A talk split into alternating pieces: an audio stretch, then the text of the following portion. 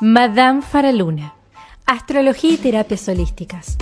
Todo lo que querés saber del universo. El clima astral, los fenómenos celestes, las terapias holísticas y el mejor contenido. Madame Faraluna. Astrología y terapias holísticas. Lo mejor de lo mejor. Tu mejor versión te espera. Accede a todo lo que querés saber del universo. Accede a mis servicios en línea Seguime en Spotify, Madame Faraluna. En Facebook, Faraluna Faraluna. El mejor contenido, todo lo que querés saber en Madame Faraluna. Que escuches esto no es casualidad. Saludos astrales.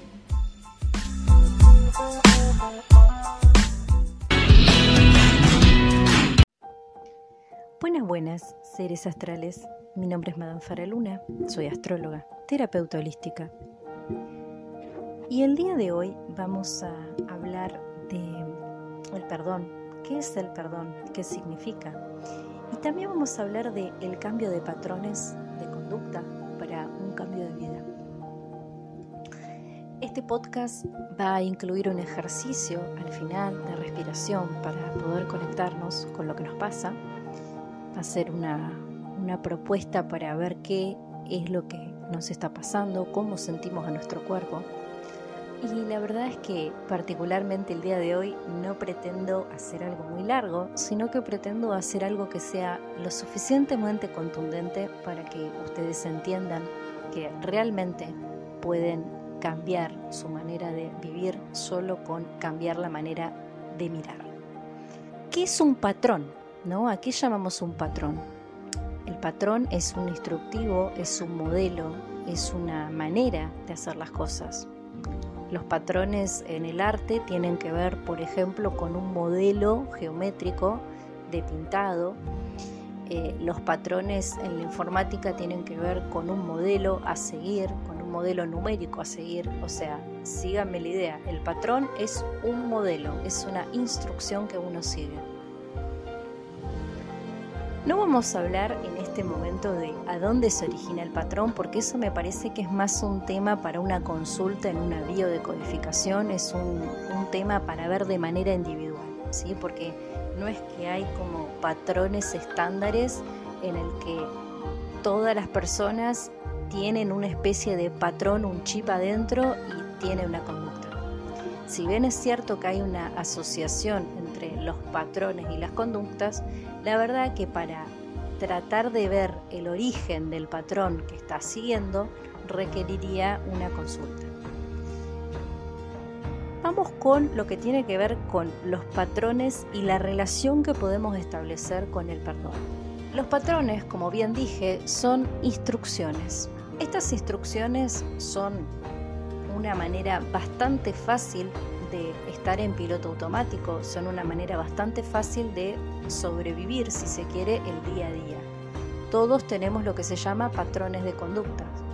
Los patrones de conductas se ven en las personas cuando estamos haciendo las cosas sin pensar, en el famoso piloto automático. Cuando ya aprendimos a hacer una tarea de una determinada manera y ya ni siquiera le estamos prestando atención a lo que estamos haciendo porque estamos en piloto automático. Por supuesto que el piloto automático en algunas situaciones está buenísimo porque nos permite hacer las cosas más rápido, nos permite no estresarnos tanto, nos permite no facilitar las cosas. El piloto automático, es decir, la tarea, una vez que fue aprendida, es realmente maravillosa porque es una cosa menos para hacer. Y la verdad que en la, la vida adulta, tener una cosa menos para hacer es algo realmente maravilloso. Ahora, ¿qué pasa cuando ese piloto automático o esos patrones de conducta nos están afectando nuestra vida personal? Cuando esos patrones, en lugar de tener un impacto positivo, tienen un impacto negativo. Supongamos el patrón del estrés. ¿sí? Todos tenemos algo que nos estresa, nos enoja, algo que nos frustra. Todos respondemos a un comportamiento ante el enojo y ante la frustración. Pero ¿qué pasa cuando nosotros ya estamos evolucionando, es decir, cuando nosotros ya tenemos todo lo necesario para subir un escalón más y no lo podemos subir porque no tenemos ganas de cambiar los patrones de conducta. Las personas que han tenido más éxito laboralmente hablando, los que se dedican a hacer coaching, los que se dedican a hacer discursos motivacionales y las personas que realmente han logrado sus objetivos, siempre, pero siempre te dicen que el éxito es la suma de una conducta permanente en el tiempo y que también tiene que ver con un estado mental. Esto la verdad que parece puro panfletismo, pero no lo es. Si ustedes quieren llegar a lograr lo que sea que quieren lograr, van a tener que tener constancia, van a tener que hacer las cosas 50 veces, pero esa les diría que es la parte más fácil. La parte más difícil es la de pelear con uno mismo.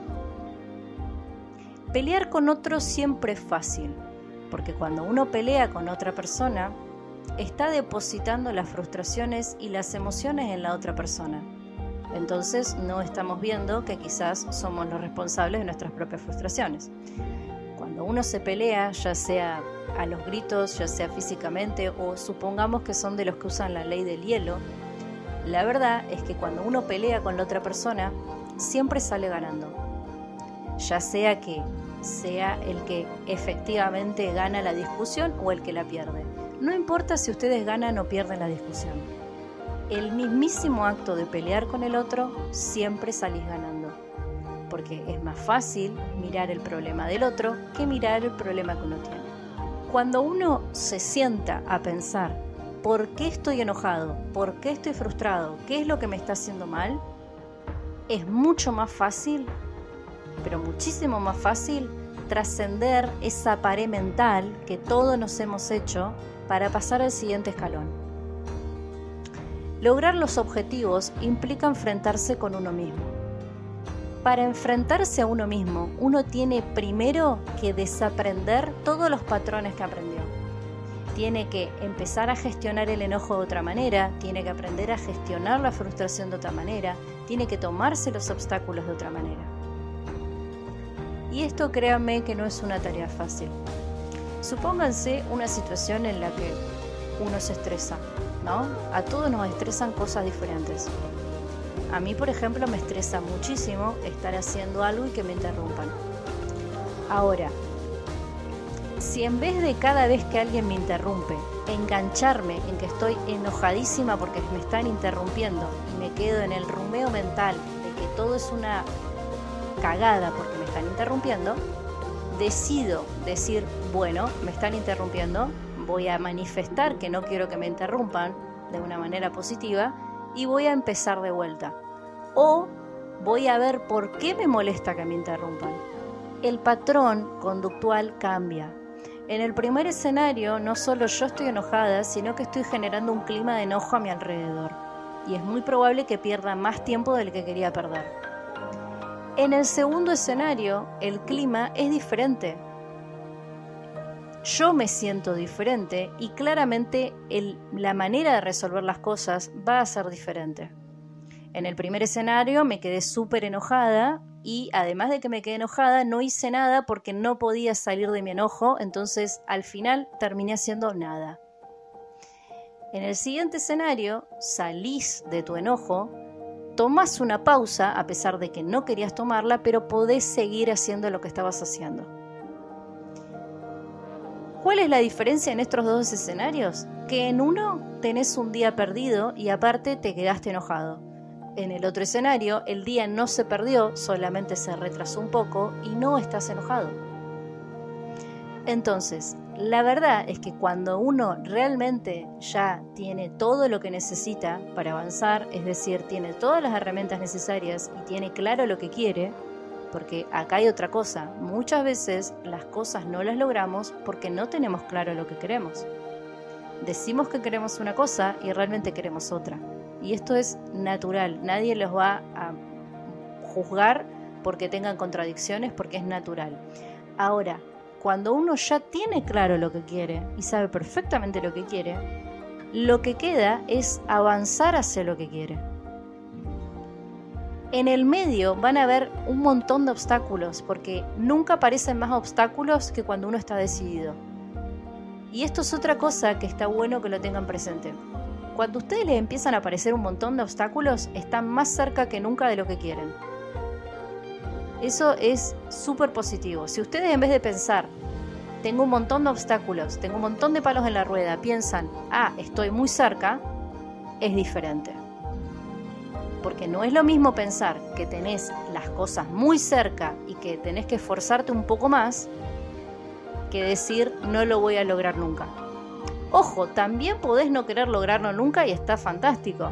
El tema es que uno no caiga en una depresión o una frustración muy fuerte o en un lugar negativo muy fuerte por no querer aceptar que no tienen tantas ganas de alcanzar ese objetivo. Porque también es cierto que no todos están con la suficiente flexibilidad mental para alcanzar sus objetivos. Alcanzar los objetivos nunca es una cuestión económica, alcanzar los objetivos es una cuestión psicológica. Si bien es cierto que todos contamos con más o menos recursos socioeconómicos, la verdad es que hay muchas personas que han logrado sus objetivos viniendo de muy abajo, así que la condición económica no es un factor limitante. La limitación está en la cabeza. Lo que uno tiene que aprender es a gestionar sus propios demonios internos. Uno tiene que aprender a domesticar su cabeza. Y esto, señores, no es tarea fácil. Es muy difícil gestionar la cabeza de uno mismo. Lleva momentos muy malos, momentos de mucho aislamiento, momentos muy negativos, pero la cosa acá es aceptar el proceso, es aceptar que uno eventualmente lo va a poder lograr. La manera de cambiar un patrón empieza por querer cambiarlo, sigue por intentar hacer las cosas de una manera diferente. Ya lo dijo Einstein, si ustedes hacen siempre lo mismo, los resultados van a ser iguales. La manera es abrirse a la posibilidad de hacer las cosas de otra manera y la manera más importante acá para cambiar la vida y lograr lo que uno quiere lograr está en aceptar que uno es lo que es. Porque si uno está todo el tiempo tratando de cambiar lo que es uno, tampoco se va a acercar a sus objetivos. Si vos te estás constantemente reprimiendo de manera negativa, ¿eh? no estoy hablando de que no se repriman en nada y cada vez que tengan una discusión con alguien vayan y le partan una silla en la cabeza, porque esa represión está buena, no está bueno ir pegándole a la gente, pero estoy hablando de las represiones de las necesidades de uno. Es decir, si ustedes esencialmente son personas, no sé, buenísimas en el deporte, por darles un ejemplo, si ustedes se la pasan toda la vida reprimiendo sus habilidades para el deporte, tampoco van a ser felices y tampoco van a poder llegar a donde quieren. Porque aparte de ser disciplinado, para llegar a donde querés llegar, tenés que aceptarte como sos. El primer paso a acercarse es aceptar lo que sos, con lo bueno y con lo malo. Porque mentir nos podemos mentir todos. Podemos decir que no somos esto, que no somos aquello, que no somos hábiles en tal cosa, pero la verdad es que lo primero es saber quiénes son. Con el tema de los patrones, es muy interesante porque no basta que uno se empiece a cuestionar algo que hace para que las cosas cambien. ¿No les pasa a veces que cuando un, familiar cercano o un amigo de ustedes les marca un error, ustedes en medio mental? Es natural, ¿eh? porque también hay otra cosa natural que se llama el principio de aceptación todos necesitamos ser aceptados en alguna medida por el otro, en especial si hay un vínculo afectivo. Entonces, ese cuestionamiento interno que uno se hace cuando le marcan un error, también te lo podés hacer todos los días vos. Por ejemplo, a mí me pasaba que antes no lograba un determinado número de seguidores. ¿Sí? Y yo decía, ¿cómo puede ser que haciendo esto, esto, esto y esto y esto yo no logre ese número de seguidores? Miren que de verdad me volví loca, ¿eh? o sea, todavía quiero tener más seguidores de lo que ya tengo, pero cuando arranqué con mi Instagram, yo primero quería llegar a un número X como para sentirme suficientemente segura con lo que estaba haciendo. Y la verdad es que al principio me costó muchísimo lograr ese número. Probé con todas y cada una de las herramientas que me nombraron. La verdad es que el número seguía siendo el mismo. En ese momento no hace mucho tiempo atrás, uno cuando tiene esa cantidad de conflictos tiene dos opciones, o cierra la cuenta y se dedica a otra cosa y se enoja y se frustra, o si busca otra manera y sigue adelante. Ustedes se preguntarán cómo fue que logré el número que yo quería y de hecho voy a seguir subiendo el número, ese es mi siguiente objetivo. Ese número lo logré siendo yo misma. No lo logré copiando recetas de otro lado. Lo logré siendo yo misma. Diciendo lo que quería decir, usando las habilidades que yo tengo, lo logré siendo yo misma. Imagínense todo el tiempo que perdí. Si alguien me hubiera dicho, sé vos misma, imagínate que me hubiera perdido varios meses y simplemente hubiera hecho lo que quería hacer. Ahora, otra cosa importante es festejar los pequeños logros de cada uno. Porque si uno cada vez que logra algo no lo festeja y está pensando en el siguiente paso, tampoco van a lograr estar contentos en el proceso y van a estar alejados. Ustedes imagínense, si cada cosa buena que les pasa no la pueden ver, y la verdad que la vida va a ser medio una miseria. Cambiar los patrones es súper positivo e importante cuando alguien tiene una meta en la cabeza. Si vos no tenés una meta en la cabeza, por ejemplo, yo que me dedico a la parte de consultoría, aparte de la difusión, muchas veces me han llegado personas que quieren bajar de peso y no pueden. O no quieren, porque yo en el fondo cuando alguien me dice que no puede, lo que pienso es no quiere. ¿Por qué digo no quiere? Porque vos le estás dando toda la receta, le estás diciendo, acá está el número de la, nutricionista, llamala, te va a hacer una dieta, le estás diciendo, a partir de mañana vamos a hacer esta cantidad de ejercicios, le estás diciendo, mira, sabes que estaría buenísimo que aparte a determinada hora del día medites porque es súper positivo para que la mente se relaje, es súper positivo para pasar la ansiedad. Eh, le estás diciendo, por ejemplo, trata de, y esto al principio, porque no es que. No es que toda la vida para estar en forma tienen que privarse de cosas.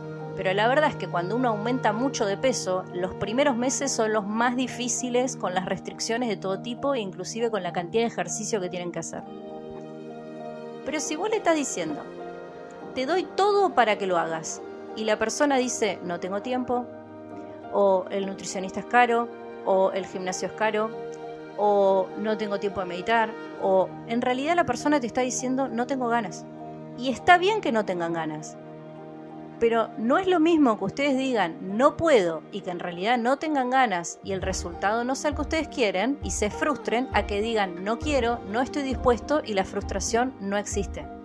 Porque si uno es sincero con uno mismo, la frustración no existe. Esto es súper, súper, súper importante. Cuando uno se pone una meta, tiene que realmente pensar si está dispuesto a ir por esa meta. Y tiene que saber realmente cuáles son sus habilidades. A ver, si yo me pongo una meta mañana de subir el Himalaya, realmente no estoy siendo honesta conmigo mismo porque conmigo misma porque yo no dispongo de las habilidades para subir el Himalaya y tampoco tengo ganas de disponer de esas habilidades a partir de mañana. O sea, no solo no las tengo, sino que tampoco tengo ganas de ponerme a entrenar para subir al Himalaya. Entonces, las metas también tienen que ser coherentes con quiénes son ustedes y las herramientas que tienen. Porque si ustedes se la pasan trazándose metas imposibles, realmente tampoco van a estar cerca de lo que quieren. O no, capaz que les lleva 30 años lograrlo. Pero la pregunta es si ustedes tienen ganas de tomarse esos 30 años. A mí, por ejemplo, no me gustaría la idea de que mis metas sean a largo plazo. Si bien tengo objetivos a largo plazo, a mí no me gustaría tomarme 30 años para lograr lo que quiero hacer. Y eso también es ser honestos. Eso también es ser honestos. Hay que aprender quién es uno, cuáles son las habilidades de uno y qué es lo que uno está o no dispuesto a hacer. Porque los obstáculos van a estar siempre. Ahora, los patrones realmente parece sencillo, pero son muy difíciles de cambiar. Pero se pueden cambiar. Lo que ustedes tienen que pensar, empezar a hacer como ejercicio para cambiar ese patrón y mutar a lo que quieren y atraer lo que quieren, primero, cada vez que se encuentran con un problema, tienen que pensar realmente qué es lo que les está trayendo el problema, qué pasa si solucionan el problema, y cuánto es lo que ustedes ganan o no ganan por resolver o no resolver ese problema. Según la última, y esta es la última pregunta que es la más importante a la hora de cambiar la manera de pensar. es, ¿de verdad yo quiero eso? ¿Lo quiero o no lo quiero? Porque en la duda tampoco andamos bien. Si uno duda si quiere avanzar o no quiere avanzar, tampoco va a llegar a nada, va a estar en punto muerto. Si uno no sabe si quiere seguir avanzando o quedarse donde está, tampoco haces nada. Bien, y con el tema de el perdón que ahora se está hablando en todos lados, que hay cosas que se perdonan y hay cosas que no se perdonan, que hay cosas que sí, hay cosas que no, que la gente no cambia, que si la perdonas lo siguen haciendo y bla, bla, bla. Me parece que ahí hay una confusión muy grande, porque el perdón no es para el otro, es para uno. Uno tiene que perdonarse a sí mismo la situación que tiene para poder seguir avanzando. El perdón no es para el otro, es para uno. Si alguien te hizo algo malo, no es para que vos lo perdones y la persona siga en tu vida. El perdón es para uno, perdonar a uno, haber pasado por esa situación de mierda, para no volver a estar en esa situación de mierda. Si uno se queda enganchando, esperando que la persona venga y se disculpe, o que la persona cambie, o que la persona tenga otras actitudes, no solo se quedan enganchados psicológicamente y no avanzan con, otra, con un problema que tiene otro, sino que aparte ustedes no están bien tampoco y no se sienten bien. Siempre, siempre, siempre es importante cuidar los vínculos, sí, siempre que sean sanos es importante la gente a nuestro alrededor también, pero más importante es la relación que tienen con ustedes mismos, porque con ustedes mismos van a estar toda la vida hasta el día que se mueran. Pueden tener una pareja toda la vida, pueden tener amigos toda la vida, pero la verdad que los que se van a levantar todas las mañanas y se van a acostar todas las mañanas son ustedes mismos. Si ustedes no se cuidan y no se respetan ustedes mismos, no lo va a hacer absolutamente nadie por ustedes. Así que el perdón no es para el otro, es para uno. ¿Sí? No es para el otro. Y no estén esperando todo el tiempo que el otro haga lo que no va a hacer. Si la otra persona no se da cuenta que estuvo mal, pueden ir a decírselo. Si no tienen ganas de decírselo, tampoco se lo digan. Pero no está bueno generar una frustración interna por lo que el otro hace. El perdón es personal. Libérense de las tensiones que tienen en la cabeza por cosas que no pueden controlar. Y háganlo cuando están mal, no lo hagan cuando estén bien, porque por ahí se levantaron súper genial y están re bien, pero en los momentos que están más estresados, en los momentos que están frustrados, practiquen decirse perdón internamente. Pónganse música ambiental si quieren, escriban lo que les pasa si quieren, no pasa nada. Pero tómense cinco minutos para conectar con ustedes mismos y pídanse perdón. Conecten con su respiración, relájense, fíjense qué es lo que están pensando, qué les está pasando, por qué se sienten como se sienten. Porque muchas veces también decimos que nos pasa algo para no quedar mal con alguien y no es lo que realmente nos está pasando. Entonces, ese ejercicio no les va a llevar más de 5 minutos. Inclusive las personas más apuradas y con más trabajo tienen 5 minutos. Y esto lo digo siempre cuando las personas empiezan conmigo a trabajar con los ejercicios de meditación. No es cierto que no tienen 5 minutos. Esos 5 minutos que pierden viendo televisión lo pueden perder haciendo meditación. No se mientan, no es cierto que no tienen 5 minutos. Existe algo que se llama elegir qué hacer, pero no es cierto que no hay nadie que no tenga 5 minutos. En esos 5 minutos, en vez de prender Netflix, que es súper seductor y hermoso Netflix y a todos nos gusta, estás muy mal y realmente querés saber qué te pasa, apagás la televisión, te pones la música que más te relaje, te sentás, inhalás, exhalás tres veces, te relajás, esperás a que tu cuerpo se empiece a sentir más relajado, empezás a realmente ver cómo el cuerpo va aflojando, te conectás con tu respiración y empezás a ver pasar un montón de pensamientos en la cabeza.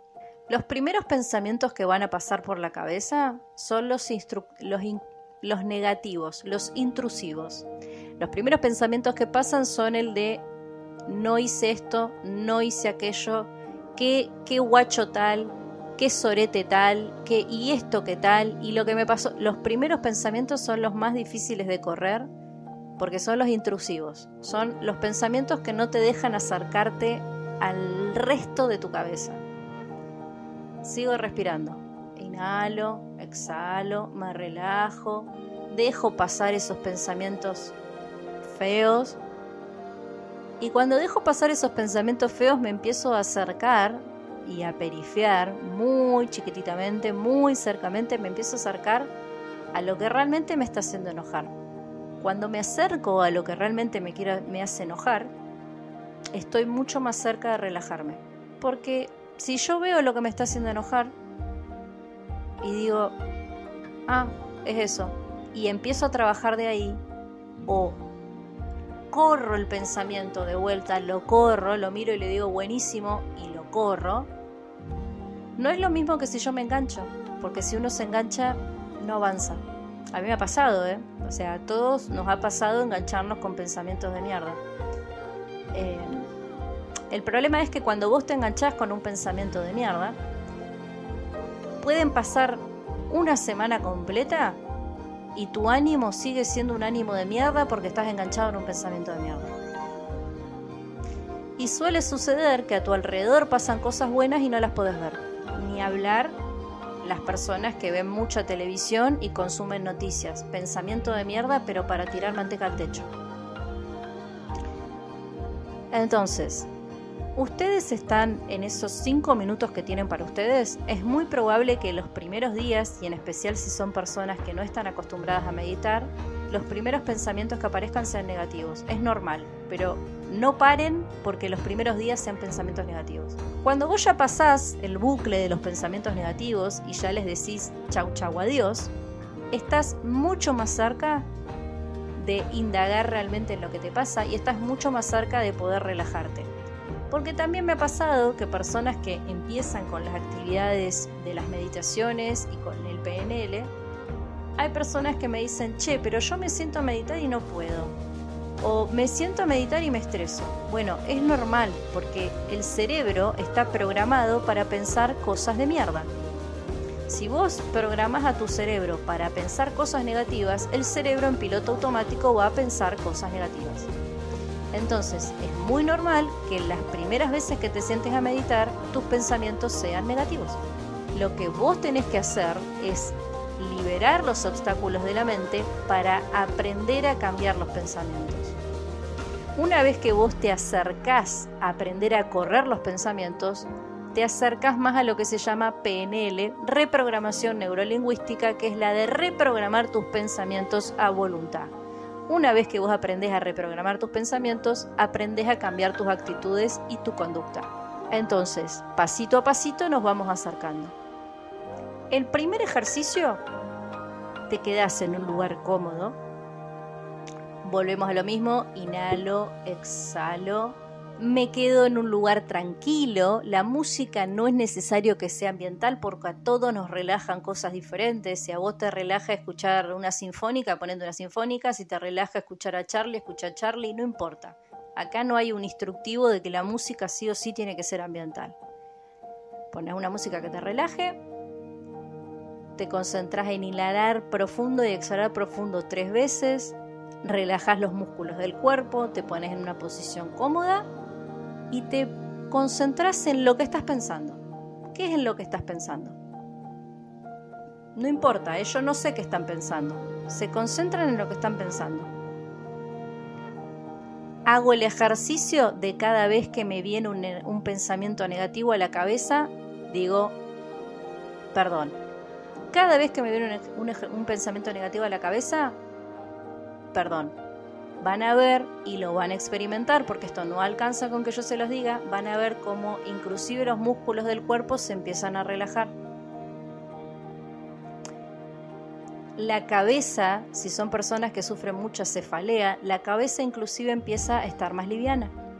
Hagan este ejercicio tres días seguidos y después me cuentan cómo les fue.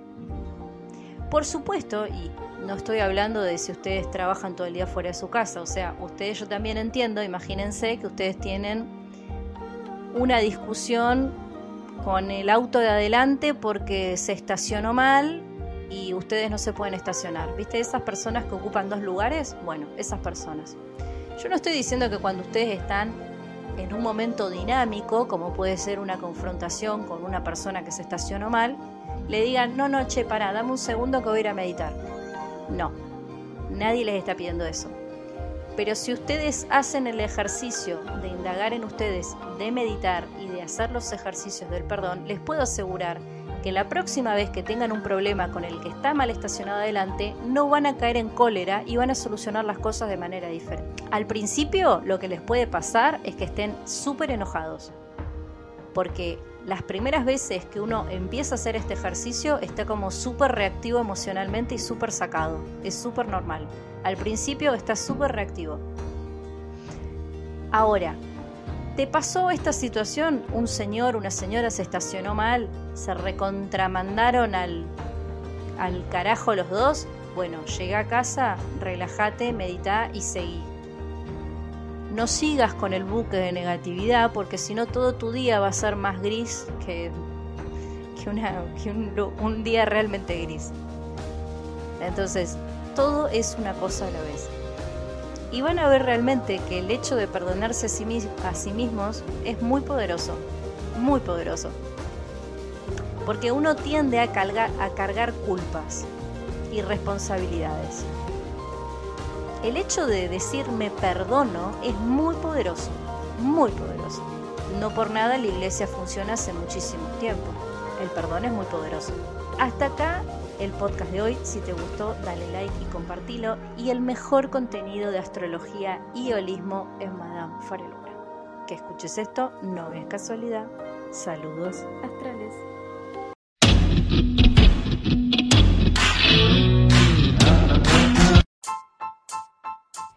Madame Faraluna. Astrología y terapias holísticas. Todo lo que querés saber del universo. El clima astral los fenómenos celestes, las terapias holísticas y el mejor contenido. Madame Faraluna, astrología y terapias holísticas.